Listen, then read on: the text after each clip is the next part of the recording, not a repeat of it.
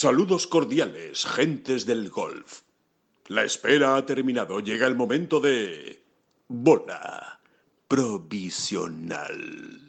Ya está aquí, ya llegó la semana de la Ryder Cup, sí. El próximo viernes comienza el gran enfrentamiento entre, Estados Unidos y Europa, el gran torneo de golf, eh, el, torneo sin duda que, más se ve eh, en todo el mundo por aficionados del golf y por no aficionados del golf. Ahora bien, antes de meternos en Ryder, que alguna pincelada seguro que daremos en esta bola provisional, vamos a analizar todo lo que ha ocurrido el fin de semana y fundamentalmente ese Fortinet Championship con ese corte fallado noticia de John Ram en el PGA Tour, el primer torneo de la temporada falló el corte y sobre todo también hablando con eh, y sobre Alejandro Cañizares. Sí, va en las dos, con y sobre. Vamos a intentar hablar con Cañizares que nos está esperando en un aeropuerto eh, para, entrar con nosotros y, contarnos sus últimas sensaciones tras ese gran tercer puesto eh, cosechado este fin de semana. Así que muchísimas cosas, vamos a hablar también de la previa de Mayacoba, no nos alargamos más. Empezamos. No son las flechas la culpa del indio, que no son las flechas la culpa del indio, si hay viento, si llueve, no influye en el swing no importa si es marzo, noviembre o abril.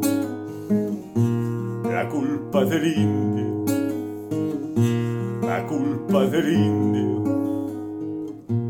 la culpa del indio, la culpa del indio. Hola, ¿qué tal? Muy buenas, saludos a todos y bienvenidos a esta nueva bola provisional. Una bola provisional, eh, bueno, especial porque ya empezamos en semana de Ryder Cup y por supuesto como semana de Ryder Cup, como semana de grandes, como semana importante, pues eh, vamos a estar especialmente activos en este podcast. Seguramente pues nos van a estar escuchando todos los días algunas pinceladas de lo que nos vayan contando desde Whistling Straits, de esos preparativos para Ryder Cup, las parejas, los sorteos, los entrenamientos, las declaraciones de uno y de otro. En definitiva, todo ese ambiente espectacular y tan especial que hay en una Ryder Cup. David Durán, muy buenas, ¿qué tal? ¿Cómo estás? Pues un poquito con ese pozo de melancolía que, que se le queda a uno cuando vuelve de vacaciones. Sí, sí, sí, lo conozco, lo conozco. Que no es, a ver, no se puede hablar de tristeza, porque triste, a ver, sería exagerar, ¿no? Sí. Los hay, ¿eh? Los hay, los hay que vuelven... Deprimidos, eh, rotundamente tristes y deprimidos. No, a mí siempre me ha pasado, me ha dejado eh, una cosa así que podríamos llamar melancolía, saudade, a lo mejor lo podemos llamar saudade. la saudade está bien, la saudade, a mí me gusta el término saudade, saudade vacacional, ¿no? Ten cuidado, ten cuidado que esto lo coge, ten cuidado que esto lo coge cualquier gurú nuevo de estos y lo convierte en un, en un trauma, ¿eh? Bueno, de momento lo convierte en un libro de autoayuda fijo. ¿eh? Sin ninguna duda. Pero esa, esa, esa es como una especie de, sí, una especie de nostalgia. Una especie de nostalgia de, de aquellos días, ¿no? nostalgia, melancolía, sí, muy tontorrona. O sea, que se te cae así la cara tontorrona entonces, bueno, pues me voy a subir al carro en cuanto pueda. ¿eh? Bueno, es más fácil también una semana como esta, ¿no, David? Es más fácil cuando uno vuelve y vuelve con una Ryder Cup ahí eh, a la vuelta a la esquina, ¿no? Es, es como todo, es diferente la, la incorporación, ¿no? Y sí, y, obliga, obliga, ¿no? O sea, aquí con tonterías uno no puede andar. ¿eh? Exacto. Eso es como, eso es como el que vuelve después de una de un, de un tiempo de inactividad por una lesión y de repente le toca jugar la final de un mundial. Oye, no, tío, aquí, ¿qué le vamos a hacer? Aquí no valen excusas. Exactamente, está siendo muy lejos, unos cuartos de final de la Champions. ¿eh? vale, vale, cuarto final de la Champions suena mejor, es verdad. Pero, pero bueno, que... si no, no juegas, hombre, si vuelves de una lesión y te alinean en el en la final de un mundial eres Messi, ¿no? Exacto. sí, bueno, yo es que te considero Messi. similar, ¿no? cristiano yo te, similar. Yo te considero Messi cristiano. Sí, sí, sí, sí. por Eso, Igual, es por eso. La, misma cintura, la misma cintura que Messi. que, que, bueno, que, que, vamos a hablar mucho de, de la Ryder Cup, por supuesto. Eh, pero antes vamos con lo, del, con lo que ha pasado este fin de semana. Eh, vamos a analizar eh, bien lo que le ha ocurrido a John Ram, que tampoco hay grandes cosas que analizar, ¿eh? pero bueno, evidentemente hay que hablar de ello, de lo que le ha ocurrido, de ese corte fallado, de esa gastroenteritis que evidentemente todo lo ha empañado y en el, y en el fondo pues está detrás de todo lo que le ha ocurrido después. Pero antes, eh, si te parece, eh, yo creo que ahora hay que eh, intentar contactar, ¿eh? ya, ya, voy a ser prudente, vamos a intentar contactar con un aeropuerto de Holanda, no sé en cuál, o de los Países Bajos, como hay que decirlo ahora mismo, que es donde está Alejandro Cañizares dispuesto a embarcar para venir a España, ya que esta semana evidentemente no hay torneo del circuito europeo, no hay torneo regular del circuito europeo, está la Ryder Cup, así que hasta la semana que viene en el Alfred Dunhill Links Championship no habrá un nuevo torneo del circuito europeo. Así que vamos a intentar contactar con él, cruzamos los dedos a ver si suerte y podemos eh, charlar un rato con el gran protagonista del fin de semana en clave española. Bueno, pues ahí estamos escuchando la voz, la voz de la señorita que da los anuncios en el aeropuerto. Alejandro Cañizares, ¿qué tal? ¿Cómo estás? Hola, buenos días, muy bien. Oye, ¿dónde, ¿dónde te pillamos? ¿En qué, en qué aeropuerto? ¿En el mítico Schiphol o, o, dónde? ¿Dónde estás? No, estoy, estoy en Eindhoven. Ah, Eindhoven. Eindhoven. Eindhoven. Eindhoven. Eres un políglota. Políglotas Curtinaitis, gran jugador de baloncesto. Que, bueno, eh, Cañi, creo que estás a, bueno, a, un, a unos minutos de, de, embarcar, así que muchas gracias, lo primero, eh, por, por atender no. esta, esta llamada de bola provisional del podcast de Ten Golf. Y bueno, y la primera pregunta es, bueno, ¿qué, qué tal? ¿Qué tal? ¿Cómo, cómo estás? ¿Cómo, cómo, ¿Cómo, han sido las horas posteriores a, a, ese, a ese Dutch Open donde, donde acababas en tercera posición en un, yo creo que una semana muy buena y sobre todo un domingo también interesante, ¿eh? interesante porque parecía que la victoria era imposible, de repente apareció en el radar como una posibilidad. No sé cómo viviste toda, toda esa última jornada, Caño.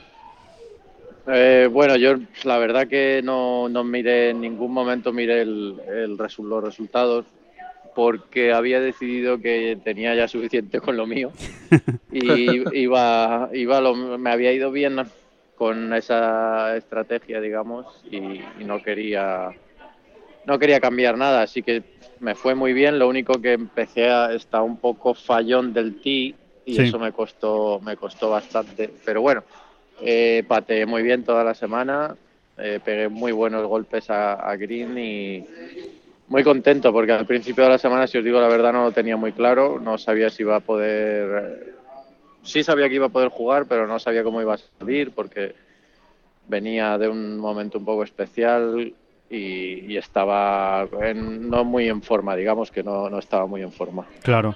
Eh, eh, cuéntanos todo ese momento, Cañi, cuéntanos cómo ha sido toda esa historia, porque, bueno, algún detalle hemos ido contando en Tengol, pero desde luego no lo hemos podido contar en profundidad.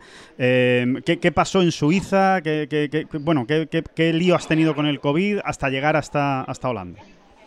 Sí, bueno, tampoco no quiero poner mal a nadie porque fue una situación un poco un poco incómoda. Yo estaba en Suiza en mi último hoyo y estaba en el límite del corte, iba a menos uno, el corte era menos uno y estaba en el hoyo 9 par 5 eh, a falta de mi tercer golpe, que era un approach, estaba a 10 metros de bandera. Sí. Y en ese momento el director del torneo viene a decirme que mi mujer había dado positivo, que no le diera la mano a nadie. Y claro, Joder. Eh, con la presión todo el día del corte, con la tarjeta en la cabeza, que eso es un error mío, obviamente, ponerme presión yo mismo. Y en ese momento, pues no sabía dónde estaba, estaba totalmente ido, ya no sabía qué hacer, no sabía si dejar de jugar, no sabía si seguir. Eh, mi mujer había dado positivo mmm, con mi hija en Suiza, el primer torneo en, al que venían en dos años, el primer torneo en el que viajábamos juntos. Sí. Y bueno, y pegué, la pegué, pegué la, una, hice un approach malo, le pegué atrás, la pegué papa, y me fui al bunker, del bunker la saqué como pude, dos pad, bogey, falló el corte por uno. En ese momento estaba muy enfadado y le dije, ¿por qué no, le dije al director del torneo, ¿por qué no me lo has dicho ahora que he terminado? Claro. Con el miedo de que le diera la mano a mis, a mis compañeros y llevo dos días con ellos y yo esa misma mañana, a las 11 de la mañana antes de jugar, me tuve que hacer un test y di negativo. Claro. ¿Por qué no me lo dices después? Y me dice, no, da igual porque ya estás fuera del torneo de todas maneras. Digo, bueno. Y bueno, así llegó al día siguiente y mi caddy me dice, oye, si hubieras pasado el corte, te hubieran dado el dinero del último. Así que me costó ese bogey en el último, me costó dinero al final. Claro. Y estoy en, estoy en ello hablándolo con el tour.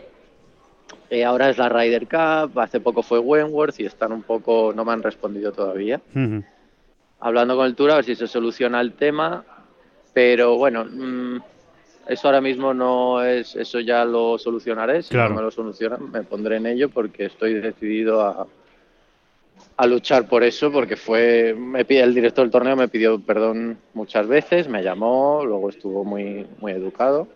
Y, pero claro, eh, dos semanas estuve con mi mujer y mi hija en un apartamento en Suiza.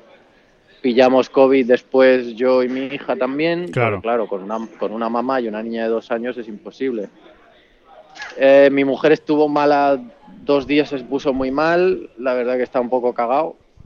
Pero luego fuimos a un médico allí. Después del primer día que estuvo muy malita, busqué un médico. Me ayudó el, el promotor del torneo, que le tengo que dar las gracias, pues estuvo muy, muy simpático el promotor del torneo Yves Mitage y, y me, me puso en contacto con un doctor y nos hizo un tratamiento y el tratamiento fue muy bien, mi mujer se puso mucho mejor en dos días, luego me puse yo peor, pero bueno, eh, yo no estuve tan mal como ella, pero la verdad que perdí, he perdido mucho peso en estas semanas, me he Mm. quedado Lo que te faltaba.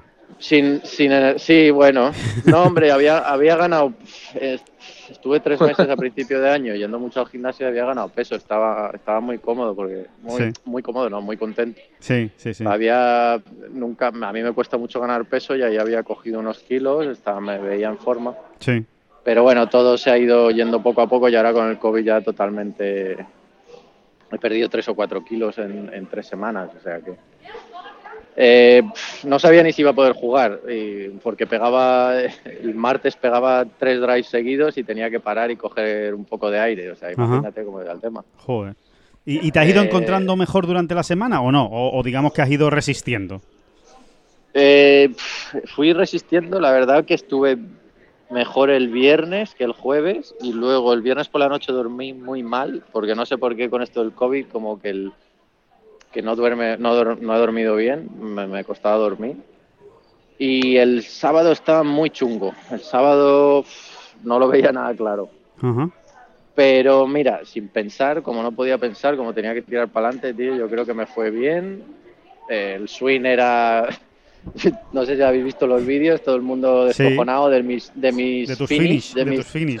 Sí, sí, sí. Porque, te, iba a preguntar es que- por eso, te iba a preguntar precisamente por eso. Claro, sí. tío, es que no sabía dónde iba a salir la, la bola y de repente digo, uy, va a la derecha y recuperación, recuperación.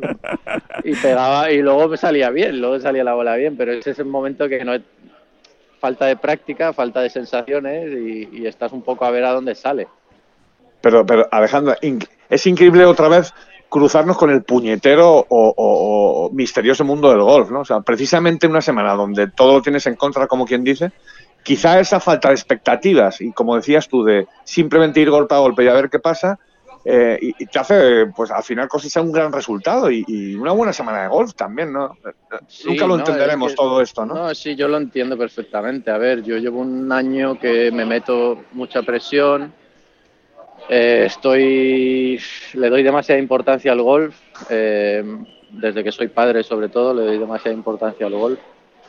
Y es una forma de decir el golf es secundario totalmente, no es tan importante como yo lo veía. Después de ver a mi mujer que estaba enferma otra vez, Claro. y darme cuenta de lo que de verdad importa en esta vida, Sí. Parece que. sobre todo sin Ay, exigirme, sin exigirme nada. Cuando fallaba un golpe, pues lo fallaba. Y eso es clave para mí. Claro, no Fallaba- castigarte, ¿no? fallaba- no castigarte más de claro, la cuenta, ¿no? claro. Fallaba un golpe y decía, pues ya está, he fallado, no pasa nada. Al siguiente, Claro, que es que es que parece lógico y parece obvio, pero es muy difícil de hacer muchas veces. sí, sí. Sobre todo cuando has entrenado mu- mucho y llevas mucho entrenamiento encima, eh, crees que has mejorado con tu entrenamiento, le estás pegando muy bien a la bola, estás haciendo las cosas muy bien y vas al campo y empiezas a fallar. Ahí es cuando dices, eh, llevo tanto tiempo entrenando, estoy haciéndolo tan bien con el entrenamiento y, y pego estos fallos que no sé de dónde vienen. Entonces es como que, pero si no has entrenado, llevas dos semanas sin tocar un palo, estás hecho polvo y fallas, dices, va, he fallado, es que es normal.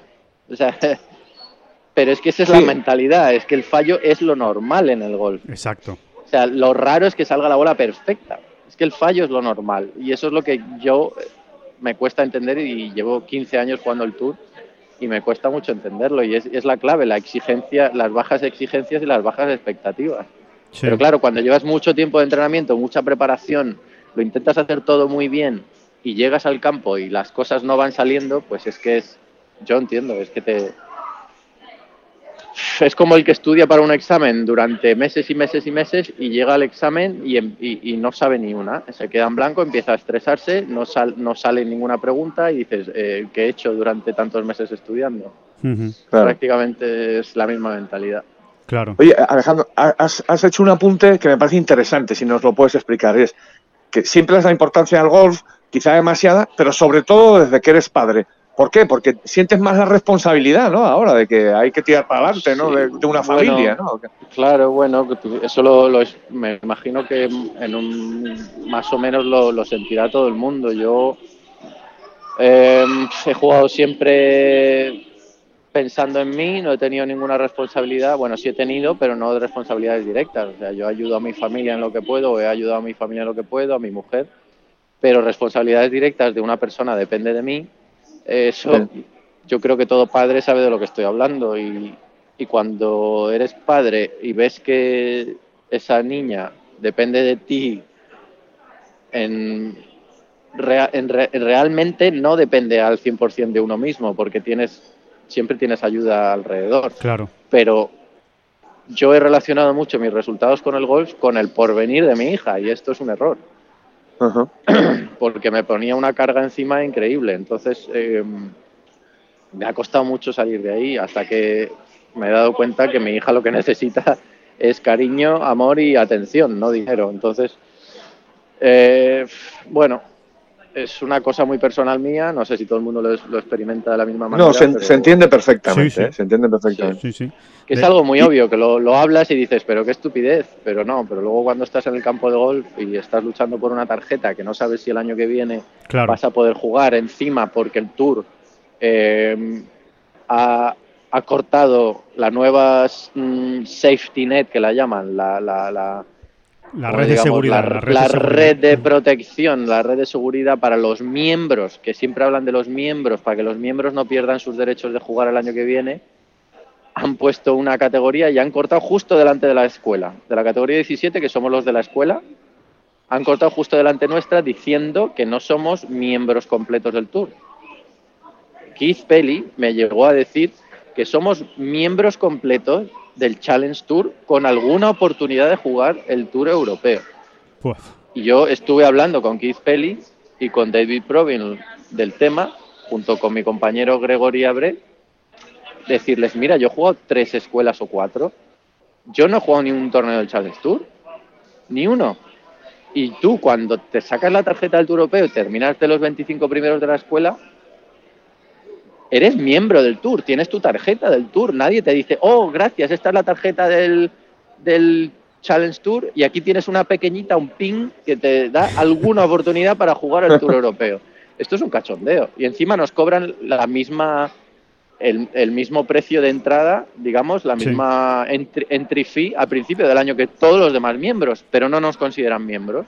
Entonces nos quitan de ese safety net. O sea, si por ejemplo un categoría 10 y si ya me pongo mal, un categoría 16, que es la categoría del, de los primeros del Tour coreano, Tour chino, Sí, el. Tour australiano, todos esos, que son cuatro jugadores que se consideran miembros por ser top 10 de su ranking, que han jugado muy bien, me parece muy bien, pues ellos sí se consideran miembros completos del Tour y nosotros no, que hemos jugado una escuela, que hemos pagado nuestra escuela, que hemos estado en el Tour europeo, que hemos pasado las fases de la escuela.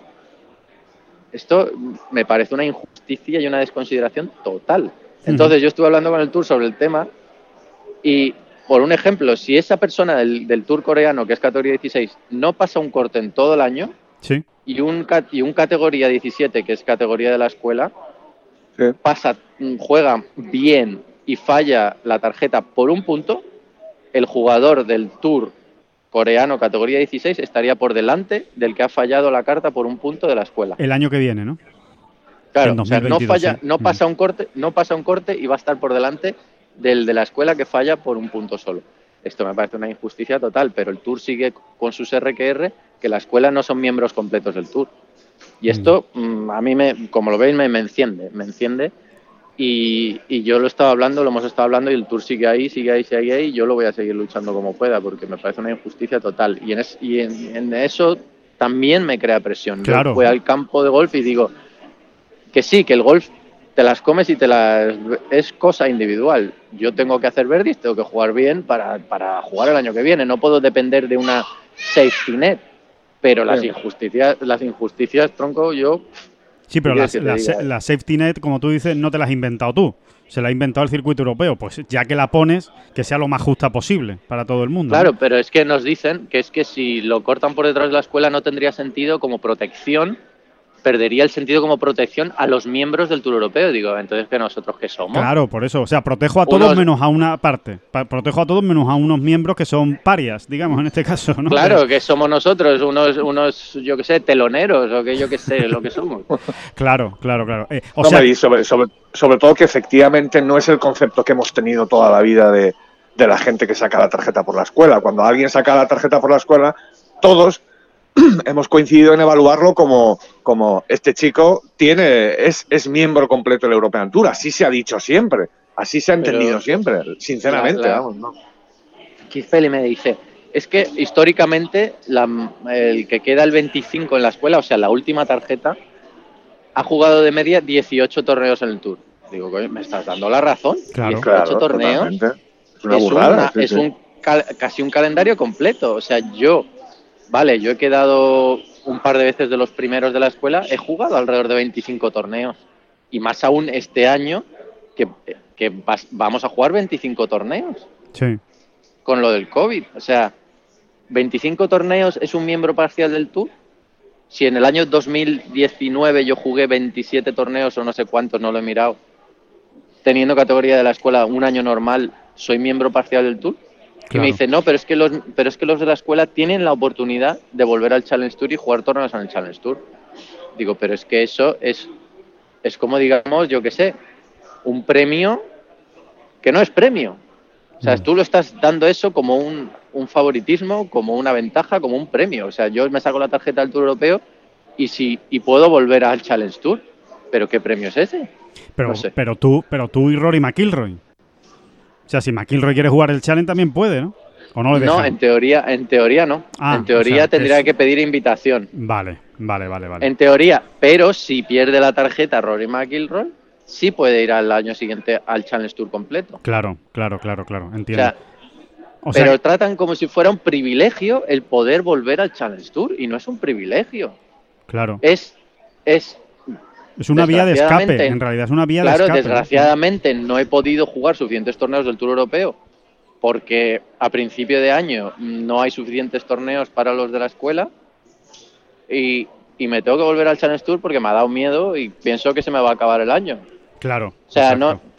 ¿Qué quieres que te diga? Mm, yo voy a ver si hay alguna solución con esto y eso llevo un tiempo hablándolo y, y sí que a lo que viene, que sí, que me añade presión y pero bueno, Para, para, ahora, para- eh, ahora las- ahora la, la- la historia es diferente, pero igualmente voy a seguir con el tema. Claro. No, Cañi, para, para el que lo esté escuchando en, en casa y no sepa muy bien la, la diferencia. La diferencia es abismal, porque pasas de asegurarte la tarjeta por los 110 primeros de la Race to Dubai, que eso es categoría 10 para el próximo año, eh, vamos, vamos a decir asegurarlo entre comillas, ¿vale? Virtualmente, para no llamar al malfario, pero, pero vamos, porque las cuentas evidentemente no son matemáticas, todavía quedan torneos, pero bueno, prácticamente se puede decir que sí, que es asegurar esa categoría 10. Con esa categoría, ¿cuál es la diferencia entre la categoría 10 y lo que te iba a quedar? La diferencia puede ser de jugar un calendario de 25, 30 torneos, más o menos lo que tú quieras, a haber jugado, no sé, ¿cuántos? ¿5, 6, 7? Sí, es que categoría 10, eh, el año que viene puedes jugar Abu Dhabi, Dubai, Rolex Series, que son 7, 8, 7, 8 millones de dólares. Sí, Eh, es que un torneo del Rolex Series de 8 millones o 7 millones de dólares es como 7 Opens de Holanda en claro, dinero. claro. O sea, hay 7 millones de dólares o 8 millones de dólares y en Holanda estamos jugando por un millón de dólares, un millón de euros. O sea, son casi 7 u 8 veces más de dinero. O sea, estás, es- si quedas el 25 en un Rolex Series, ganas, no sé cómo es, pero ganas alrededor del mismo dinero que el que queda al quinto en el Open de Holanda. Claro. Uy, en puntos es parecido. En puntos es cuatro veces más un Rolex Series respecto a un, respecto a un torneo normal tipo Dutch Open. Cuatro veces más. Sí. Dutch Open Sí, son 2.000 entonces- puntos, Rolex Series 8.000. Pues eso, categoría 10 sería jugar los Rolex Series, sería un calendario sólido y un calendario cómodo y por un punto fallas esa categoría 10 y te vas a, por si eres de la escuela, te vas al mundo de la nada. O sea, puedes jugar, me imagino que los torneos de un millón de euros solamente. Claro, claro, claro. mejor claro. juegas, a lo mejor juegas ocho torneos al año. Sí. sí, No lo sé, sí. no lo sé. Me parece una injusticia, pero bueno, voy a ver si se puede solucionar, si tiene Ujú. solución, por la vía que sea, y, y intentarlo, tío. Y si no, pues nada. Muchos pensarían, Cañi, que una vez tú ya lo tienes resuelto, pues tío, quítate de en medio, ¿no? ¿Para qué te vas a desgastar con esa batalla? Pero No, tú vas a seguir ahí no, porque tío, lo consideras justo. No me, es que no me voy a desgastar, es que me da exactamente igual, tío. Es que yo voy a ver, voy a ver si se puede hacer algo y luchar por lo que creo que es justo. No sé, es que hay 25 personas en mi situación. Claro, claro. Voy a hablar con ellos, voy a hablar con quien tenga que hablar para ver si esto se puede solucionar. Si no se puede solucionar, pues por lo menos me quedo cómodo y sé que lo he intentado lo, lo mejor que puedo. Claro, claro. Si, si tiene solución, si no tiene solución, pues eh, yo qué sé. Yo creo que esto tiene que tener alguna solución, tío, porque la injusticia es, mm, es máxima, en mi opinión. Claro. A mí, la, a mí la injusticia, sobre todo, fíjate, es que cambien el concepto de las cosas. Porque yo entiendo que el European Tour intenta hacer encaje de bolillos, es una situación complicada y tienes que hacer la raya en algún lado, pero, pero por lo menos no, no, no nos cambies el concepto de lo que se tenía siempre, porque la gente de la escuela eh, siempre ha sido considerada miembro a efectos absolutos del European Tour. Pero bueno, Sí, pero que no les...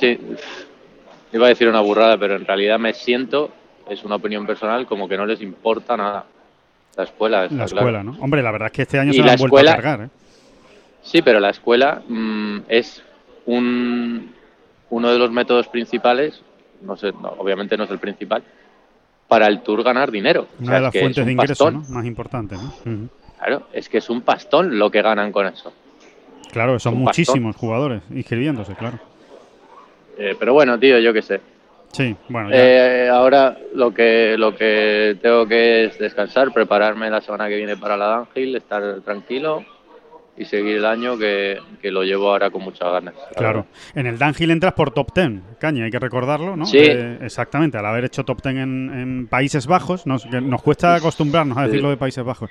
Eh, y, el, y, y después ya, evidentemente, yo creo que lo juegas todo, ¿no? Ya todo lo que queda, ¿no? O sea, juegas, por supuesto, todos los torneos de España y juegas el torneo de Sí, Portugal, ¿no? sí. No, no deberías tener problemas para entrar, ¿no?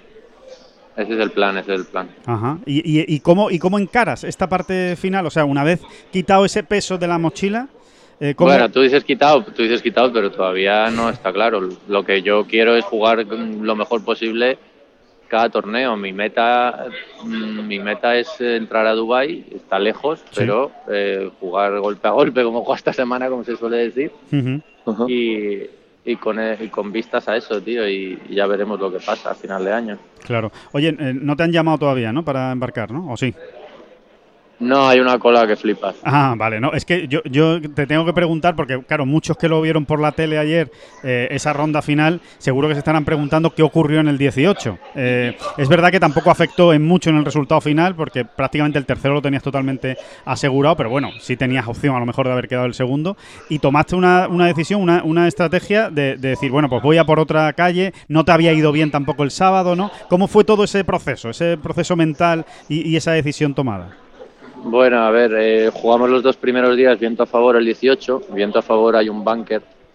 Hay un bunker eh, a la izquierda de la calle, que yo lo paso viento a favor. Viento en contra no lo paso. Entonces la calle por la derecha es no es que sea estrecha, pero tienes agua a la derecha y tienes el bunker a la izquierda. Y yo con el drive no estaba nada cómodo. Sí. Entonces eh, decidí, viento en contra, que tiraba por la izquierda del bunker de la izquierda, o sea, la calle del 1. Sí. Eh, pegué, la, la- tenía la línea y le pegué 30 metros a la izquierda de donde quería y me fui a, a la calle del 9, que es la siguiente. No, a la calle al RAF. pero Ah, bueno, sí, a, lo que te- dividía, el RAF entre el 9 y el 1, ¿no? Sí, de ahí tenía tiro. Sí. eh, no hubiera sido tan complicado el layup, pero eh, me equivoqué un poco de la línea, un poco bastante. Nos equivocamos mi cadillo de la línea y tiré. Le pegué 10 metros a la izquierda o 7 metros a la izquierda de la línea que quería, pero me había equivocado totalmente. Cogí una línea. Era difícil coger la línea bien y cogí una línea muy mala. Sí. Me fui a un, el, el fallo fue ese, la, la, línea, están llamando a la puerta. esto esto se, se, soluciona inmediatamente, no te preocupes, ya está, solucionado. eso, eso es, eso es timbre, timbre de la casa de los abuelos, ¿eh? Tú sabes que somos unos clásicos de en hace 50 años. Cañi, ¿eh? somos unos clásicos. sí, no, ya lo veo. ya lo veo, tío. Que, que sí, bueno, ¿qué te iba a sí. decir? Pues eso, que me equivoqué de línea, le pegué el layup, me, ese fue el fallo, me equivoqué de línea y la tiré a las matas. Uh -huh. Si me cojo la línea buena y pego un golpe decente de layup, pues es, no hubiera sido nada dramático. Hago layup, green y, oh, y lo que sea. Ese fue el error. Y, y, bueno, ¿qué le vamos a hacer? Hice 7. Bueno, hiciste, y hiciste también muchas cosas buenas. ¿eh? Lo único que es que eso fue quizá lo más llamativo, ¿no? Porque se te vio apuntando muy a la izquierda y por eso te preguntamos. Como por ejemplo, el pad del 9, ¿no? También te puedes recrear en el pad del 9 que metiste ayer. Claro, pero es que eso te digo, que pate, pate estupendamente toda la semana. Estaba súper cómodo con el pad y no sé, tío, estoy muy contento de cómo he llevado la semana. Eh, si te digo la verdad, había momentos en el me faltaba el aire en el campo. En mi Caddy claro. estuvo espectacular. No sé cuántos polvos de hidratación me dio sí. al día. Comíamos, comíamos cada tres hoyos. La, Caddy la verdad que se ha portado estupendamente. Un poco, un poco enfadados al final por la línea que cogimos, porque fue error de los dos. Sí. Que nos, nos comunicamos, nos comunicamos mal. Pero bueno, eh, ha sido una semana espectacular, tío. Ha sido una semana. Estoy muy agradecido por lo que ha pasado y, y te digo la verdad, también he pensado mucho en dos tíos míos que están en Madrid, están pasando mal, están, están con problemas de salud. Vaya. Y, y, la verdad que decía, es que el golf no es tan importante. Claro. Yo estaba ahí y decía, no me voy a preocupar por este pad, no me voy a preocupar por este golpe, porque porque mis tíos están mal y ellos... Un momento, por favor. Sí. Priority. No, you can go. Que es muy simpática la señora. este, es el, este es el riguroso directo, ¿eh? desde el aeropuerto de Indoven. Sí, perdón, es que tengo que pasar porque soy el último. Ah, vale, Sí. te toca, te toca pasar. Bueno, ¿Qué pues, te iba a decir?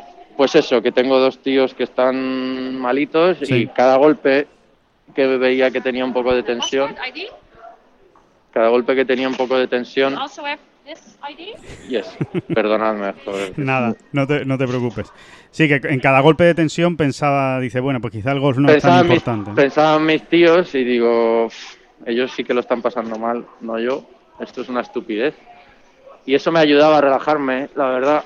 Y desde aquí, si me oyen, pues nada, mucho ánimo, mucha fuerza a mis tíos y a mi familia de, de Madrid. Ujú. Y bueno, pues eso, que el gol no es tan importante, tío, que, que nos, me obsesiono y nos obsesionamos con algo que es secundario en esta vida. Bueno, Cañi, pues con ese mensaje que yo creo que es eh, muy bueno y muy positivo para mucha gente, incluso para los amateurs, ¿eh? que, que también nos acabamos empeñando en que, en que cada fin Sí, de semana mí- que jugamos un me- torneo nos volvemos locos. Sí.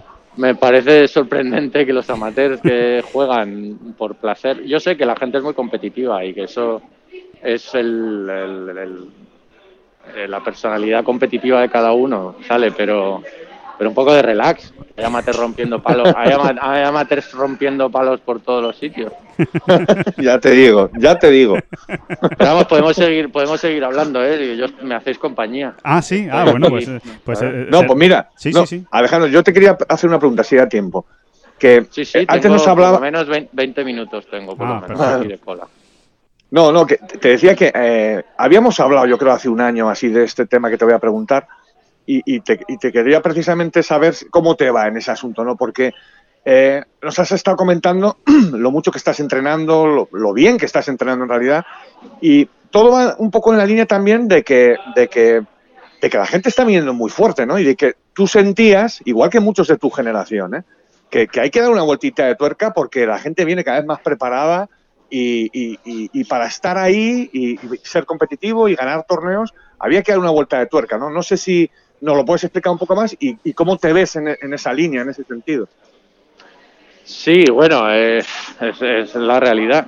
Eh, cada vez la gente viene más preparada desde el principio. O sea, hay niños de 18 años que tienen una mentalidad y una, y una madurez golfística y que antiguamente con 20 años estábamos con piruletas todavía. Claro. No todo el mundo, pero es verdad, yo con 20 años era un niño. Estaba en la universidad y, y- y- y pensaba en, en cuál era la siguiente fiesta que me iba a pegar. Aquí los niños con 20 años están con su trackman, con su entrenador mental, pensando a qué hora se van a ir a dormir para levantarse e ir al gimnasio, para Sí. ir a dar bolas, lo disfrutan, lo, lo, lo viven y vienen súper preparados y los ves que son cocos, que son súper fríos, muchos de ellos. Mm, Y es increíble, tío, es increíble cómo vienen de preparados, pero me imagino que es lo normal, porque hay más, más acceso a, a- a- a gente que te ayuda y gente pre- preparada para ayudarte, porque cada vez la gente está más preparada en el tema del golf para ayudar a los demás.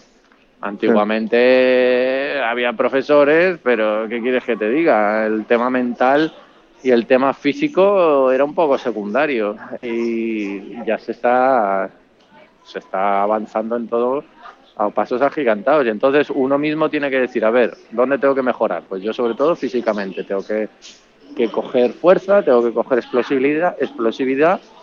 Gané bastante distancia a principio de año, pero el tema mental eh, estuvo más complicado. Eh, no salió, la técnica estaba mejor, eh, pero no había resultados. Entonces empiezas a preguntarte, empiezas a dudar, empiezas a presionarte. A ver, estoy más fuerte que nunca, le pego más fuerte que nunca. Eh, he entrenado más que nunca y las cosas no salen. Y ahí es cuando tienes que ser frío Claro. Claro. Y decir, y si no lo eres, y si no aprendes, y si no maduras en ello, a mí la vida me ha puesto en mi sitio muchas veces. Es que ha sido así. O sea, yo, yo te digo, todo, yo soy un, yo creo en que todo pasa por algo. Y yo estaba en un momento, en Suiza, estaba en un momento que sufría en el campo de golf, que salía al campo de golf con miedo, que me despertaba por las mañanas estresado pensando en golf y pensando en los golpes que había dado y en los que tenía que dar. O sea, era, era algo insufrible y, eh, y- y la vida me ha dicho, chaval, me dijo, ¡pum! Cortamos aquí porque aquí no podemos seguir así. No puede seguir así, mi cuerpo me lo estaba diciendo, me dolía todo. eh, son síntomas de, de estrés y ansiedad. Claro. Y, y la vi- y- y mira, la vida me cortó por lo sano dos semanas confinado en un, en un apartamento con mi familia y te das cuenta que dices, tengo que cambiar mi forma de ver el, golf y la vida porque así no puedo seguir. O sea, me estoy haciendo daño a mí mismo. Y la vida me ha puesto en su sitio y dije, mira, todo pasa por algo. Y, y- y a partir de ahí digo, voy a ir a, a Holanda a ver qué pasa. Y he venido a ver qué pasa y mira, he tenido un tercero, mi mejor resultado del año. Y a ver, y a ver cómo siguen las cosas, tío. Si es que Y, y, se- y, ¿Qué se- y, Cañi, una- la pregunta del millón. ¿Serás capaz de, de ir al Downhill Links con la misma actitud de Holanda? sí, capaz sí soy. Ahora que lo haga o no es otra cosa. Capaz soy capaz. Pero Está eh, claro. estás ¿Tú convencido. eres capaz de levantarte todos los días a las 6 de la mañana para ir al gimnasio? Pues sí, capaz eres, pero lo haces. Eh, no sé. Hombre, ya, pero si no lo haces nunca, entonces no eres capaz, ¿sabes? O sea, ese, ese es, ese es el asunto. Entonces, por, por eso te, te- te pregunto si, si a lo mejor... O sea, la pregunta es, ¿estás más convencido que nunca de que, de que esa es la línea a seguir? De que... Sí, no, la línea a seguir. Yo le dije a mi cara la semana, digo, estamos ahí teniendo problemas con la cobertura. A ver. Uy, pues sí. Parece que se nos ha ido David eh, Cañizares. Sí, ¿no? Sí, parece, parece que, que se ha ido por... Bueno, vamos a aguantar. ¿Ahora? ¿Estás ahí otra vez? ¿Ya está? ¿Me oyes? Ah, ahí ¿Sí? está, sí, sí, sí, ahora Sí, se te oye sí. como un cañón. Sí, sí, sí. Que, eh, Sí, que pues hablabas eso, que lo hablabas con tu Cádiz, una lista, una lista de lo que me ayuda y lo que me perjudica. Ajá, Y, y cosas que me perjudican, entrenar mucho, dar muchas bolas antes de los torneos, eh, estar mucho tiempo en el campo de golf, eh, es un entreno de presión, es un entreno de, de- de ansiedad y no, eso me perjudica. Cosas que me ayudan, las bajas expectativas, la baja exigencia y la relajación. ¿Cómo conseguir eso? Pues eso es lo que tengo que descubrir por mí mismo. Claro, claro. ¿Y esa, Ah, y esa lista yo- es física, Cañi? O sea, ¿lo apuntaste en un papel o no? ¿O es, eh, Estoy, estoy en ello, estoy en ello. Ajá. No me ha dado tiempo ahora mismo. sí me ha dado tiempo, pero, pero no lo he hecho. Pero sí, lo, lo voy a apuntar en el teléfono. Sí, Lista de cosas que ayudan y cosas que me perjudican, porque es- siempre es bueno tenerlo ahí para volver. para recordarlo, efectivamente. Sí, sí, para sí, sí. volver cuando lo necesite. Claro, claro, bueno, claro. eh, yo creo que eso es clave para mí. Y, y ya está, tío. No sé lo que es clave para los demás, pero si esto ayudara a alguien, me alegraría. la Claro. Algún compañero, algún amigo, alguien que lo esté pasando mal con su trabajo. Porque eso yo creo que no solo para el golf, es para todo en general. Pues es una, es una bonita lección, Cañi. Que, mm, ¿Estás ya dentro del avión? o qué? Sí, estoy aquí Pues, en mi... pues una, una última, una última pregunta antes ya de que te obliguen a quitar el teléfono. Ryder Cup. Hablando con un Cañizares, hay que hablar de la Ryder Cup. ¿Cómo, cómo, ves, cómo ves la semana? Eh, ¿cómo, ¿Cómo ves a Europa? ¿Cómo ves a Estados Unidos? No sé si sigues teniendo ese sueño ahí a lo lejos, a lo lejos, muy a lo lejos, de algún día poder jugarla. Eh, no sé si sigues recordando anécdotas de, de tu padre la Ryder Cup.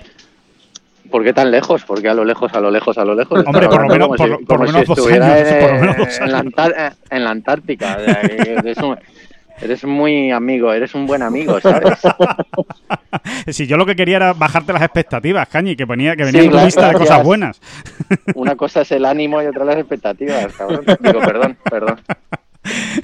Eh, no, a ver, yo he crecido con, yo he crecido, yo he crecido con el golf, he crecido viendo a mi padre, he crecido queriendo hacer lo que hacía mi padre y viendo sobre todo la Ryder Cup, cómo la vivía, cómo se vivía, es, es mi sueño, es uno de mis sueños eh, golfísticos y, y mi padre, pues ya sabes, jugó cuatro Ryder Cups, mi padre fue un crack de los cracks y, y sí, eh, ¿qué quieres que te diga? Es, es, mi, es mi meta, Ahí sigue. es, es mi meta, siempre lo es y siempre lo tengo en la cabeza.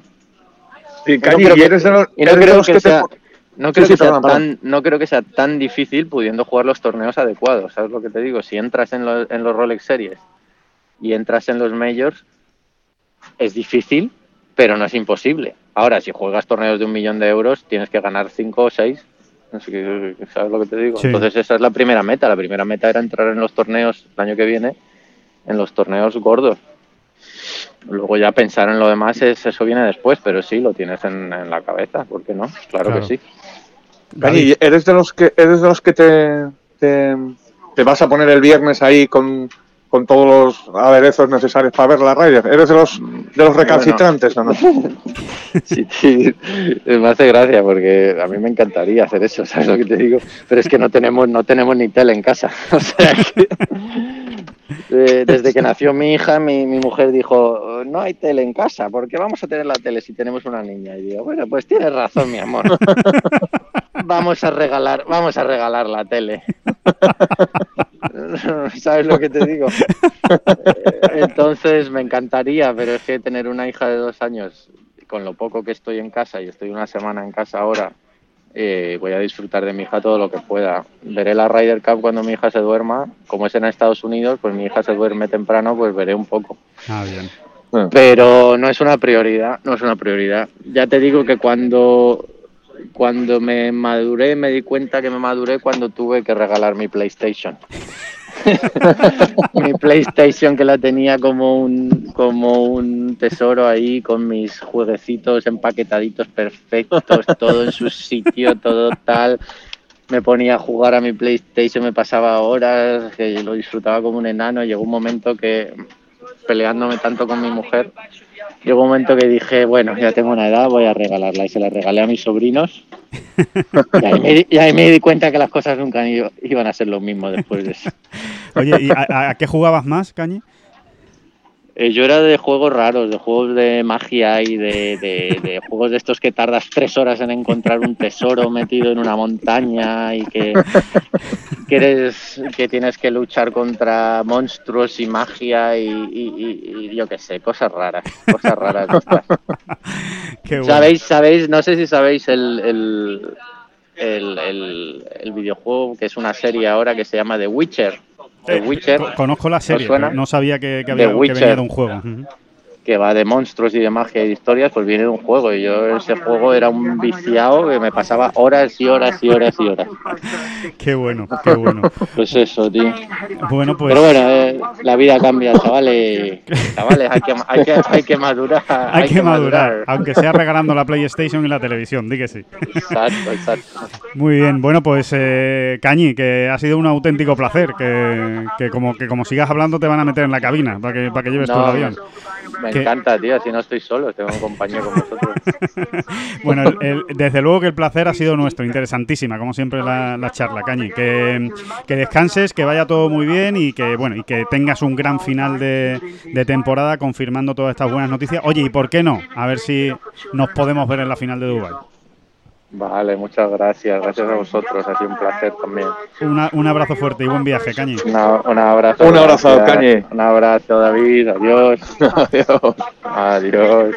Bueno, pues salimos, salimos ya de ese avión de- del aeropuerto de Indoven, donde estábamos metidos con, con Cañizares, que bueno, pues que, en breve ya estará volando hacia, hacia Málaga para esa semana de vacaciones. Eh, David, eh, que, que- que interesante ¿eh? ha sido la, la charla, esa- esas charlas que van derivando, ¿verdad? Va, va, va- va cogiendo el camino que la propia charla quiere y, y acaba, acaban dándote claves que son, como él decía, ¿no? Que son muy interesantes para el golf, por supuesto, para el golfista, pero también para la vida diaria ¿eh? de, de todos, ¿no? Sí, y cuánta, sí, cuántas veces decimos a lo largo y escribimos a lo largo del año que el- en el golf como en la vida, ¿no? O en la Sí, vida como en el golf. ¿no? exacto. Porque es verdad que es un deporte que, que- que tiene muchos reflejos, ¿no? De lo que luego es el, el- la vida, ¿no? O sea, de lo de caerse y levantarse, en fin, todas estas cosas, ¿no? Sí, Eh, sí. Las frustraciones, en fin. los las expectativas, ¿no? La- sí, sí, sí, todo eso, Sí. todo eso. ¿no? Y concretamente el tema este de las expectativas es que es, es, es- es tremendo, ¿no? Porque, porque son muchas, un- buen puñado de veces al año en el que hablamos con jugadores que, que- y acaba saliendo ese tema. Mira qué buena semana me ha salido justo la semana que no tenía expectativas. Totalmente.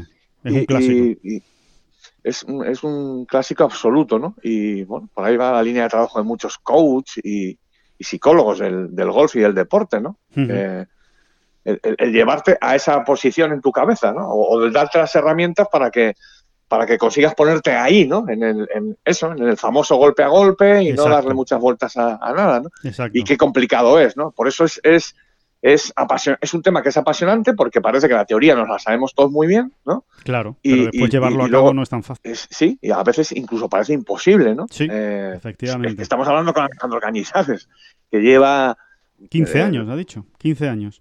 Exacto. Lleva al que máximo. en nivel. 2006 ganó su primer torneo recién pasada profesional. Hace Ujú. 15 años, hace algo más ya de 15 años, ¿no? O sea, que no estamos hablando con un recién llegado, no, y, no, no, y, y al final todo el mundo sigue en la misma lucha, ¿no? Es, Totalmente. es curiosísimo, ¿no? Y además, hijo de golfista, hermano de golfista, o sea, que no ha podido mamar más el deporte desde pequeño, o sea, que, que- que sabe con lo que está lidiando todos los días y, y aún así eh, acabamos tropezando, ¿no? Y seguimos descubriendo, o se siguen descubriendo cosas nuevas a lo largo de una, de una carrera y, y la verdad es que, bueno, me- es, es interesante, es interesante y como tú decías, apasionante, ¿no? A, a la vez que es muy complicado, es muy complicado porque... Porque no, porque no, porque, porque no sabemos, no, no, no, sabemos la teoría, pero claro, llevarlo a la práctica es muy difícil. Lo que, lo que has dicho Sí, y- perfectamente. Bueno, y, y- y- y si quieres para acabar ya con, con- con Sí. esta cuestión y tal, que es una cosa muy curiosa. Yo creo que lo hemos comentado también alguna vez, que la gente lo sepa, ¿no? Alejandro Cañizares tiene golf para aburrir. Para aburrir. Para aburrir. Toda- o sea, a día de hoy, todavía, eh, y a lo largo de estos últimos pues, 15 años, en realidad, tú estás en una calle de prácticas y, y- y- no es rara la vez que se te acerca alguien, ya sea un caddy, un compañero de Alejandro o otro profesional, y te diga, ¿cómo la pega a Cañi, no? O sea, qué, qué- calidad de bola, ¿no? Eso Tiene es, cómo Alejandro suena esa bola. Sí, sí, sí.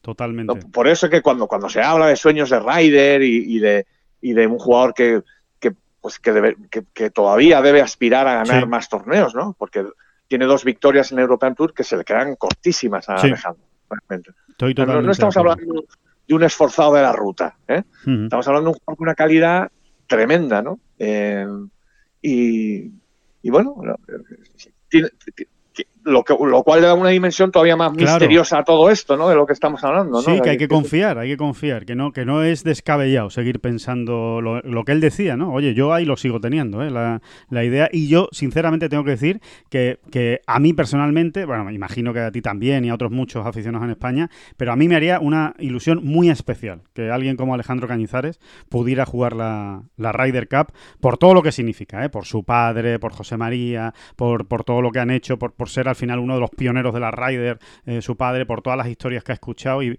y precisamente por lo que tú comentabas, ¿no? por esa calidad también que tiene, que tiene Cañi, pues eh, a mí me haría muchísima ilusión que, que algún día lo consiguiera. No es fácil porque es que no es fácil meterse en la, en la Ryder Cup, pero lo que tú decías. Muy difícil, es, es, es, es ahora mismo labor casi imposible, ¿no? O sea, se- uno la ve como un, un monte inaccesible, ¿no? Pero, oye, también tiene el razón, ¿no? O sea, todo es cuestión de jugar los torneos que hay que jugar Claro. y, meterse se en el top bien 50 una- del mundo, David. Hay que meterse en el Sí, top 50 sí. del mundo porque si no, es que no hay manera. Además, te tienes que meter en el top 50 del mundo en año Rider. Porque como te metas en top 50 del mundo en año no Rider y después tengas un mal año, el año de la Rider, mm, es muy difícil también que acabes, que acabes entrando en el, en el equipo. O sea que eh, sí, se tienen que, se tienen que combinar esos, esos factores. Pero oye, por otro lado, siempre lo decimos también, todos los años, toda la Ryder, cada dos años, hay novatos y hay rookies que no habían jugado nunca la Ryder Cup. O sea que la, la posibilidad, evidentemente, está ahí. Exactamente. O sea, mientras esté la puerta entreabierta hay que intentar empujarla, ¿no? Eso está claro. Efectivamente. Así que bueno, vamos a ver. Vamos a ver lo que es capaz de hacer Cañizares en el Dungeon Links, que además es un torneo que se le puede dar muy bien. Es un, es un jugador pues especialmente bueno, Cañi, en, en los links. eh, los entiende bien y, y se maneja bien. Y bueno, vamos a ver si consigue mantener ese mismo ese mismo nivel o ese mismo estado mental, ¿no? Eh, para... Vamos a ver si consigue hacer la- esa lista, ¿no? Esa lista de la que nos hablaba, ¿no? Primero a ver si le acaba la lista, efectivamente, y, y después pues si le, si le van bien las cosas.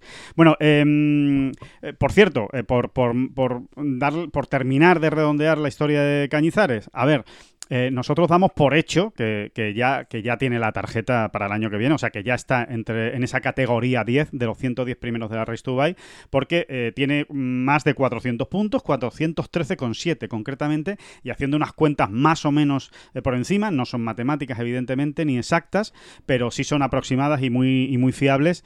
Yo creo, David, no sé si a ti te ha dado tiempo a echarle un vistazo a las, a las cuentas, pero yo creo que algo muy raro tiene que pasar para que con 413 puntos este año no se acabe entre los 110 primeros de la Race to. Aparte de que todavía le quedan torneos para sumar, ¿eh? pero ya con esta misma cantidad va a ser difícil si tenemos en cuenta que hace dos años, en 2019, que se repartían bastantes más puntos de la Race to Dubai que este año, porque había más torneos y demás eh, enjundia.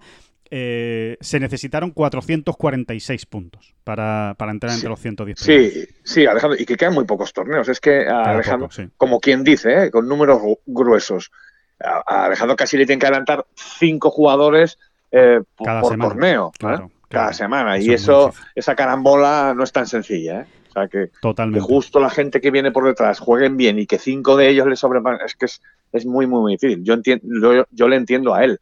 Entiendo que hasta que no esté matemáticamente hecho, pues no, no te fíes, ¿no? O, o estés mirando con el rabillo el ojo, pero, pero sí, verdaderamente las cuentas son así como estamos diciendo, ¿no? Eh, eh, ha, ha dado el gran salto y ahora a ver si consigue, ¿no? Realmente disfrutar, no preocuparse, ir golpe a golpe y, y- y sacar a relucir ese gran golf que tiene. ¿no? Exacto. Y a ver si se puede dar la opción, ¿no? De conseguir La ¿Por qué no? cantidad Una de verdis que victoria. ha hecho el muchacho, ¿eh? La Sí. cantidad de verdis que ha hecho Sí, sí, sí. en el Bernardus Golf, no nos olvidemos. Don Bernardo. Al final, Don Bernardo le iba, le iba a dar una alegría al golf español y así ha sido, ¿eh? Porque, oye, todo lo que sea sumar, tú siempre lo dices, ¿eh, David? Todo lo que sea sumar para la Armada, para el año que viene, para el circuito europeo, bienvenido sea. Y además, insistimos, ¿eh? Lo ha explicado muy bien Cañizares, no vamos a andar mucho, no vamos a dar mucho más rodeos para no marearles. Pero es un año delicado para aquellos que no jueguen bien y no se metan entre los 110 primeros. Si no tenían la tarjeta eh, el año anterior, eh, van a jugar pocos torneos, ¿eh? lo van a tener muy complicado. Eh, o sea, precisamente jugadores en la situación de Cañizares. Podemos poner, ¿qué otros jugadores hay en esa situación? Pues, por ejemplo, Gonzalo Fernández Castaño está en esa situación, ¿no? Gonzalo es uno de los que necesita acabar entre los 110 primeros este año, especialmente porque si no, el año que viene realmente va a tener muy pocas opciones de, de jugar torneos del circuito europeo, ¿no? Así que Y me ha, dado penita escuchar todo esto de la escuela, ¿eh? sí, porque es una pena. al final la escuela es como una vieja amiga, ¿no? O sea, es, es, es algo que forma parte de la leyenda ¿no? del, del golf en todos los circuitos. Y parece como que las escuelas se están viniendo abajo, ¿verdad? Totalmente, totalmente. Empezó en el circuito Eh, americano, ah. de hecho. El circuito americano ya directamente se la cargó con el PGA Tour. Ahora ya solo te Y vale. qué para entrar bonita, en- qué bonita era la escuela del PGA Bueno, Tour, ¿no? una Qué- maravilla. Qué, qué emocionante era. Y, y, y, y luego, que, que, no sé, que te ponía ahí en, en el, en el escaparate a jugadores muy interesantes. Por, digo por la dificultad, es que es una prueba muy complicada para un profesional de golf. Muy eh, difícil. Las escuelas. Muy difícil. Muy, muy, la muy más difícil, difícil, ¿no? de todas, seguramente. La más difícil de Una- todas. Sí, sí, ahí, ahí, ahí debe andar, ¿no? O sea, siempre hemos hablado de ello porque nos lo contaban los protagonistas, ¿no? O sea, cómo en una final de la escuela se masca una tensión que, bueno, que verdaderamente la puedes mascar, ¿no? Es que la puedes co- cortar con tijeras, ¿no? Vas sí, andando sí, por el campo en una final de la escuela y puedes cortar con tijeras la tensión. Es que hay Eh, jugadores es- con es- mirada perdida ¿eh? durante toda la semana. O sea, de, de que, no, que, no, Sí. no- que no saben, no quieren ni mirar al que tienen al lado para no, para no despistarse o para no. Es tremendo, es tremendo. Y además hemos hablado con uno que sabe muy bien ¿eh? lo que son las escuelas, ¿eh? que ha jugado la del circuito europeo tres veces, que ha jugado la del circuito americano y la ha pasado eh, con toda la dificultad que eso conlleva. De hecho, es el único, ¿no? David, es el único español. yo, yo diría que es el único español que ha pasado la... Creo que sí, creo que, que, sí. que ha conseguido su tarjeta del PGA Tour a través de Casi la con escuela. total seguridad, sí. Sí, sí. sí, yo, creo que sí. Sí, sí, sí, seguro, seguro. Vamos, no, no, no hay otro, no hay otro jugador y eso ya no se va a repetir, salvo que cambien las normas algún día del PGA Tour. Ahora mismo ya la escuela de americana solo te da acceso al Conferri, o sea que, que fíjense si, si sabe de lo que habla, ¿no? Cañizares cuando pide respeto a, a la gente y consideración, ¿no? A los jugadores que vienen de la, de la escuela. Y después ha dicho otro detalle muy interesante, ¿eh? Lo de que y que al final es una fuente de negocio, ¿eh? O sea que, que al final el- el- el- tanto el PGA Tour como el European Tour ganan mucho dinero, claro, de todos los que se apuntan a esa a esa escuela, ¿no? Eh, con el sueño de conseguir Claro, a, de a las todas las fases. Hay que pensar que hay tres fases y que en la primera son cientos y cientos de jugadores, ¿no? Exacto. Eh, que se distribuyen en, pues no sé si son ocho campos, ¿no? Eh, Por, por- por toda Europa, sí. eh, o, o más, ¿no? O sí, más, son ocho sí. campos. Sí, sí, bueno, es una- Y- y son- muchos. Eh, lo dicho, son cientos y cientos de jugadores, ¿no? Sí, pues, sí, Lógicamente pagando su, su inscripción, que es a lo que se refiere Cani, ¿no? claro, Y, exactamente. bueno, y que, y que- y que es muy interesante, es ¿no? muy Y que, bonito, eh, es un proceso muy es bonito. a descubrir realmente, ¿no? O sea, nosotros siempre hemos tratado de, por ejemplo, de darle eh, dentro de las posibilidades, ¿no? Pues eh, su bola, ¿no? A, la- a la escuela porque es muy interesante, es que es muy interesante, ¿no? Es toda esa fase preliminar, cómo se va cayendo los jugadores, cómo, cómo hay que ir pasando y lo difícil que es, lo difícil que es realmente. Sí, totalmente. Bueno, en, en el Dutch Open, y cerramos con el circuito europeo, ya vamos eh, con el circuito americano, ganó Christopher Brover, un, un- un viejo conocido, un viejo conocido del circuito europeo que ha pasado realmente por seis años muy malos, ¿eh? entre lesiones, malos resultados y falta de confianza, por supuesto, todo esto, ¿no? Que, que- que achaca o que, o que acaba, que le acaba superando a los, a los golfistas, porque había desaparecido por completo, ¿no? Brover del, del panorama después de una irrupción brutal, con cuatro victorias en el Challenge, ganando las primeras de cambio también en el circuito europeo su primer torneo. Bueno, pues después de esa victoria todo fue a peor, todo fue a mal. De hecho, hasta en su momento eh, optó y, estuvo sonando para entrar en, el equipo de la Ryder de 2016, ¿no? Por, por esa victoria que había conseguido. Pero bueno, eh, finalmente se... Y ahora eh, se, se perdió y ahora ha vuelto a ganar en una semana en la que le ha salido todo, en la que ha pateado de una manera brutal. Ha sido un escándalo en, en los greens, Christopher Brover pero, mm, pero que sufrió ayer, ¿eh? Sufrió ayer, vaya como sufrió, saliendo con siete golpes de ventaja y a falta de tres hoyos solo tenía dos ya, ¿eh? Con, con Alejandro Cañizares precisamente y con Matías Smith. Ojo con Matías Smith también, ¿eh? el otro nombre propio que nos deja esta semana, del que ya venimos hablando eh, hace mucho tiempo, porque es una de las grandes promesas reales y auténticas y actuales del golf europeo. A ver, a ver este chico lo que acaba consiguiendo, pero desde luego tiene Sí, una pinta la, la- la impresionante. sensación que da es, es tremenda, ¿no? De, de aplomo, ¿no? De, Exacto. De que lleva ese toda la vida. que tiene, ¿no? Exacto. Ese ritmo, en fin, no sé. Realmente poderoso. Parece Sí. un jugador realmente poderoso de futuro. ¿no? Tiene Mm. 23 años y, y, pues sí, hay que, hay que vigilarlo ya porque no es, no es la primera campanada que da, además. Eso es, y cómo aguanta la presión. Es que, es que se, se mantiene muy bien bajo presión, ¿no? Ese, ese swing le aguanta perfectamente y, y bueno, eh, vamos a ver hasta dónde llega, pero ev- evidentemente vamos a seguirle la, la pista.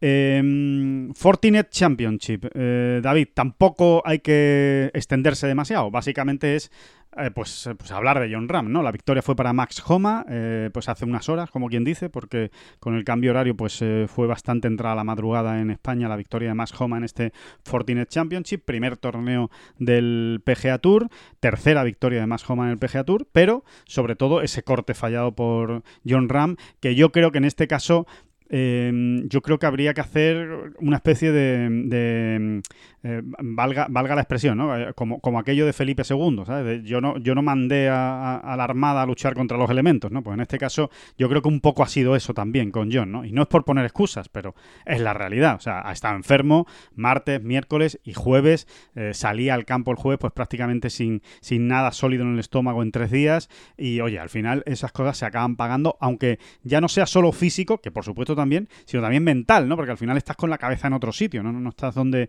donde tienes que estar. Y si a eso le unes, pues que no tuvo precisamente su mejor semana en los greens y que no estuvo bien en líneas generales en su juego, pues, pues nada, corte fallado, que es que por suerte es noticia y que nos permite recordar esos datos tan brutales que, atesora John Ram. Sí, así es, ¿no? Yo creo que, hay que ponerse en su piel, ¿no? Esta semana eh, te ves enfermo a unos días, como quien dice, la Ryder, no, no, es la mejor situación en, la que se ve uno para, para competir, ¿no? Con, con todas las garantías, ¿no?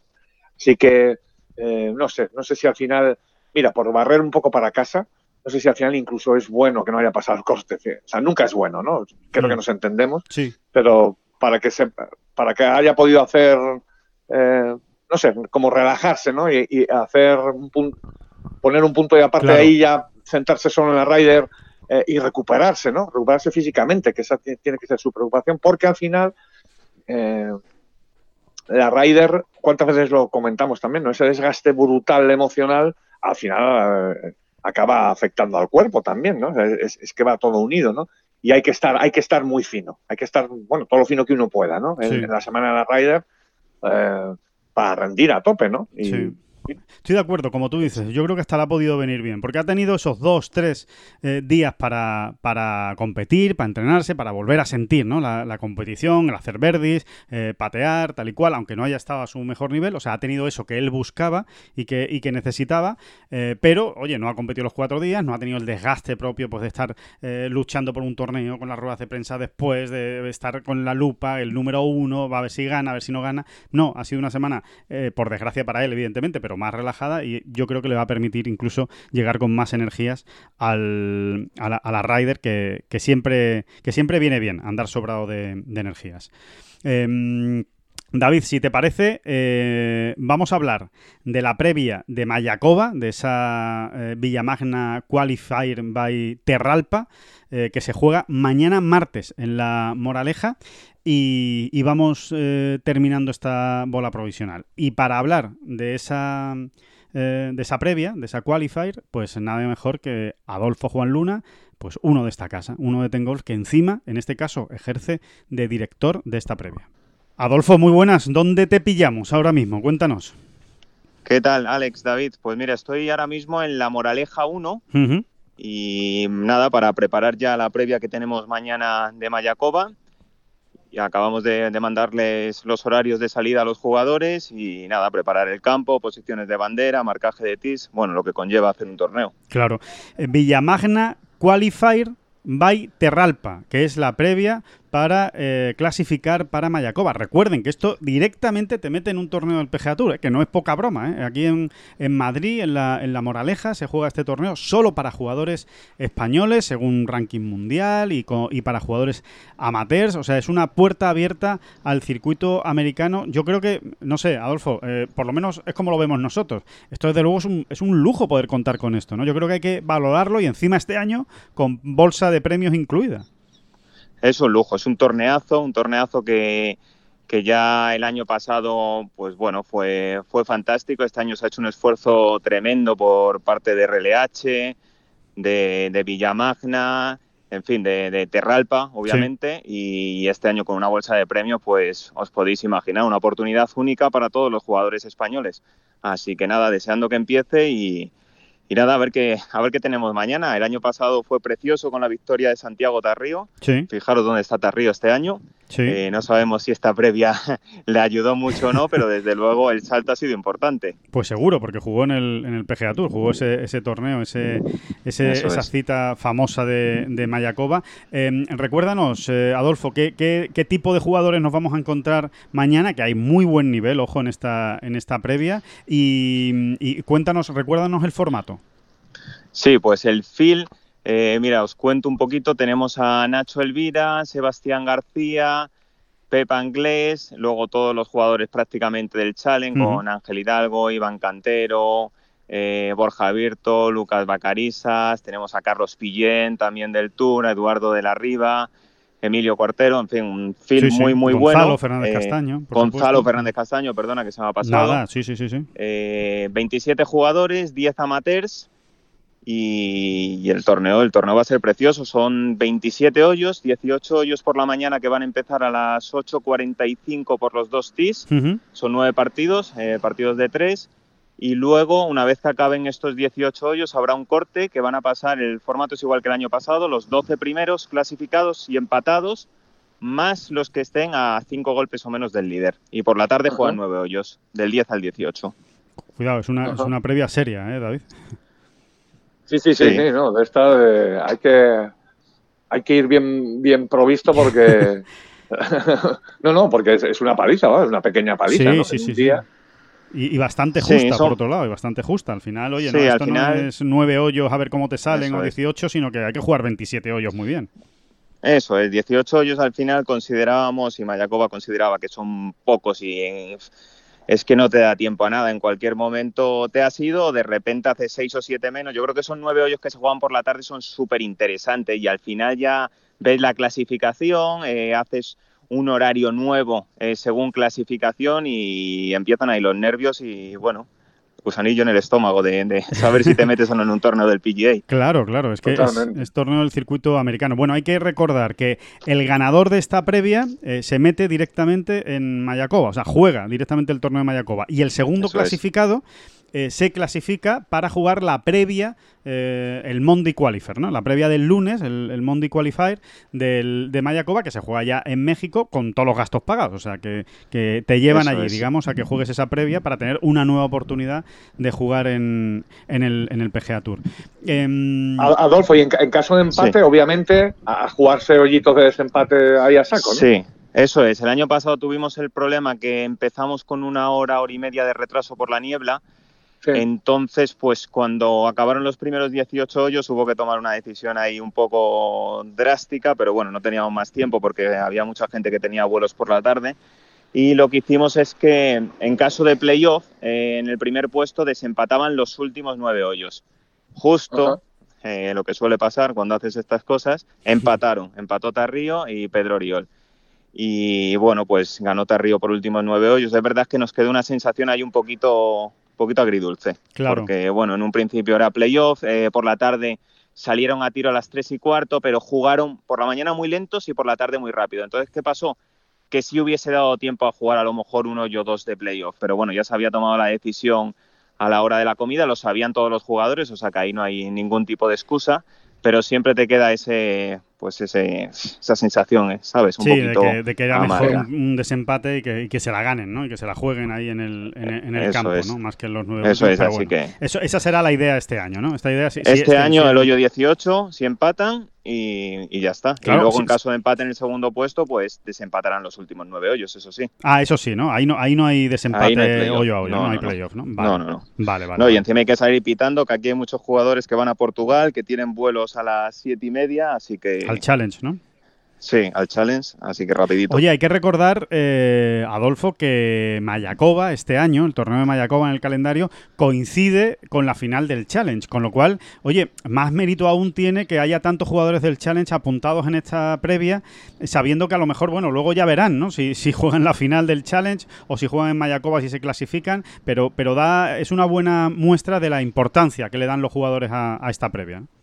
Sí, sí, desde luego, y muy agradecidos, porque los del Challenge prácticamente han fallado muy poquito. Rousseau al final que no, que no va a poder venir y Santi Tarrío, pero, pero la mayoría van a estar aquí, van a hacer un esfuerzo importante. Llegaron ayer muchos de, de Francia, Claro. ahora estaban llamando, eh, van a dar un paseo para conocer el campo y claro, mañana es jugar irse en coche por la tarde, irse en coche o coger un avión a última hora de la tarde, como, como Alfredo. Entonces, pues oye, eh, es de agradecer, es de agradecer porque al final son los que hacen el feel. Claro. Ellos. Sí, sí, sí, totalmente. Porque el circuito europeo no nos vamos a engañar. eh, muchos jugadores pues tienen compromisos. eh, es la semana de Ryder, que es la semana que usan de descanso. Luego han puesto el torneo de Portugal, que también coincide Claro. con, con la final de Mallorca. En fin, que son muchos muchos ingredientes que hacen que, que sea difícil que puedan venir. Claro. Y, Claro. y una última, Adolfo, y, y con esto te Sí. dejamos ya tranquilo que sigas con tu trabajo de, de preparar esta previa. ¿Qué campos se van a encontrar? ¿Qué, qué- qué has visto? ¿Qué has podido ver ya Pues de, de esa Moraleja 1? ¿Qué, qué tipo de, de torneo vamos a ver? Nada, he podido pasear cuatro o cinco hoyos esta mañana. El campo está espectacular. Está todo el equipo de mantenimiento volcado, volcado en el campo. Vamos, ya te digo que está cerrado el campo, o sea, solo para mantenimiento. Eh, van a poder pasear eh, por la mañana o por la tarde los jugadores para conocerlo. Los greens están muy bien, muy rápidos. Y el campo divertido. Yo la verdad que este campo no lo conocía, sí conocía la Moraleja 2 y me parece a mí que, que, bueno, que va a estar va a estar emocionante y te da mucho juego, la verdad. O sea, que puede haber resultados mañana interesantes, vamos a ver. Vale, pues muy bien, pues con eso, Vale. con eso nos quedamos. Eh, pues nada, Adolfo, que muchísimas gracias por estar con nosotros en esta bola provisional, que enhorabuena por el trabajo, que felicidades también a RLH Properties, darle las gracias por, por hacer este esfuerzo en España y poner esta previa a disposición de los jugadores españoles y que, y que salga todo muy bien, que vamos a estar muy pendientes en Tengolf, como no podía ser de otra manera. Eso es, nada, muchísimas gracias a vosotros y vamos hablando. Pues un abrazo, Adolfo, gracias. Venga, un Un abrazo, abrazo, fuerte. Adolfo. Un abrazo.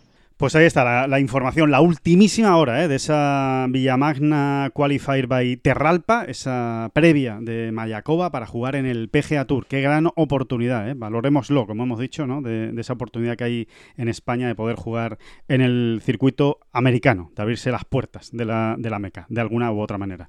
Y, mm, y bueno, y decíamos David que, que poco más, que vamos a ir rematando esta bola provisional, que vamos a tener mucho, mucho ajetreo esta semana. Ya hablaremos de Ryder Cup. eh, de momento, hoy los equipos eh, hacen el viaje a Whistling Straits. Es una semana muy larga y ya a partir de mañana empezarán los entrenamientos. Empezaremos ya pues a valorar posibles parejas. Eh, hay unas declaraciones de Harrington que sí quiero comentar contigo antes de, de despedir, porque Sí, creo que son, sí. que son muy interesantes. Ha sido una entrevista a la ESPN que ha hablado, desde luego, con, como suele decir, a calzón quitado. O sea, es que no, es que no se ha guardado nada eh, Harrington ni han dado al despiste. O sea, le han preguntado, o por lo menos eso parece, después ya lo veremos, ¿no? Eh, las cosas que más me ha sorprendido. Una, la, me ha sorprendido la mm, contundencia con la que habla sobre John Ram, diciendo abiertamente que puede ser perfectamente el nuevo Sebe Ballesteros de la Ryder. Vamos a ver, vamos a ver toda esa presión. Ya lo hemos comentado en esta bola profesional, sobre todo David, tú lo has comentado mucho. Cuidado con tanta presión, con el número uno, con que al final esto lo gana el equipo, no solo, no solo un jugador, pero Harrington ha sido contundente. Y lo otro, pues que deja entrever, deja entrever por lo menos, que lo de que la pareja McIlroy y Lowry es un fijo, ya veremos. Ya veremos. Bueno, pues mira, sí, lo de las parejas es normal, ¿eh? Es normal que él eh, juegue un poco al despiste. ¿eh? Ahí tú crees que hay más Eh, despiste, ¿no? O, o- o crees realmente que él tiene duda, lo de poner a. No, no, yo, creo que él tiene que, país? yo creo que tiene que certificarlo. Yo creo que, que esa pareja es prácticamente un fijo, Sí, ¿vale? Pero, pero bueno, pues, ah, quizá te- tengan que ver otras combinaciones y si, y si hay alguna otra combinación donde realmente todo el cuerpo técnico, vamos a llamarles Claro. así, que suena un poco raro, ¿no? Piensen que, que no, que hay otra combinación que puede ser más positiva para Europa, ¿no? Sí, lo que tú Eh, decías, ¿no? Lo que tú decías, que es que al final hay que, hay que formar muchas parejas. Entonces, si formando una con McIlroy y Lowry estás eliminando otras dos posibles parejas muy buenas, pues igual hay que sacrificar la de. McIlroy y Lowry, ¿no? Sí, y aquí vuelve a salir a, sale a colación de nuevo el, el nombre de Robert Carlson y todos esos estudios Exacto. que sobre todo desde la época de McGinley se vienen haciendo, ¿no? Y que, y que les han dado muy buen resultado. Y entonces, eh, es decir, que son, son números, cifras, datos que el equipo europeo tiene sobre la mesa y, a- y- y que han ido ganando en, en- en- en- credibilidad para, para Sí. todos ellos, ¿no? Entonces, sí. vamos a ver, vamos a ver. A Tienen pasa. tiempo y tienen que ver a los jugadores, estados de forma, en fin, eh, todo eso hay que terminar de atarlo. Tienes una idea muy clarita, pero hay que terminar de atarlo estos días en ese campo, ¿no? ¿Qué tipo de campo? Una vez allí en el terreno, eh, si verdaderamente el recorrido pues se adecúa perfectamente a tal y a cual, ¿no? O sea, es- Exacto. que son pequeñitos cabos sueltos, ¿no? Porque todos conocen Within Straits, más o menos entienden qué estado llega cada cual, pero luego hay que estar allí. Sí, sí, después hay ¿Eh? que ponerse ahí en el T del 1 y a ver para y dónde sale la siempre, primera. y sie- Mm. exacto, y siempre hay alguna sorpresita, ¿no? O algún algo, un algo que ocurre en estos días previos y que en un momento dado fuerzan al capitán a tomar un- otra decisión, ¿no? Exacto, A veces, ¿no? Sie- exacto. Siempre, siempre ocurre algo en, en estos días previos de la. Ujú. y, y respecto a lo de John Ram, ¿qué te parece esa, esa comparación tan, tan Y gigantesca? respecto a, me parece, me parece una comparación eh, lógica e incluso de justicia. O sea, me parece normal y razonable que alguien como el capitán del equipo europeo diga eso. Pero aquí el- no el problema, la cuestión es cómo lo dijera todo John Ram, porque, eh, eh, porque que esto iba a suceder es obvio, es que todos estamos hablando de eso, ¿no? Mm. cómo viene John Ram, que es el número uno del mundo, que, en fin, que además es un número uno del mundo como Dios manda, ¿no? Digamos, ¿no? O sea, que ha ejercido como tal. Sí, Y, y, y- aquí la cuestión, esto tenía que darse, o sea, era lógico pensar que, que- que- que también al otro lado del charco, pues van a estar hablando de John y de tal, y de su Claro. papel en el equipo, y, y etcétera, etcétera. Y en el vestuario americano, ¿no? Se va a hablar de John, y en fin.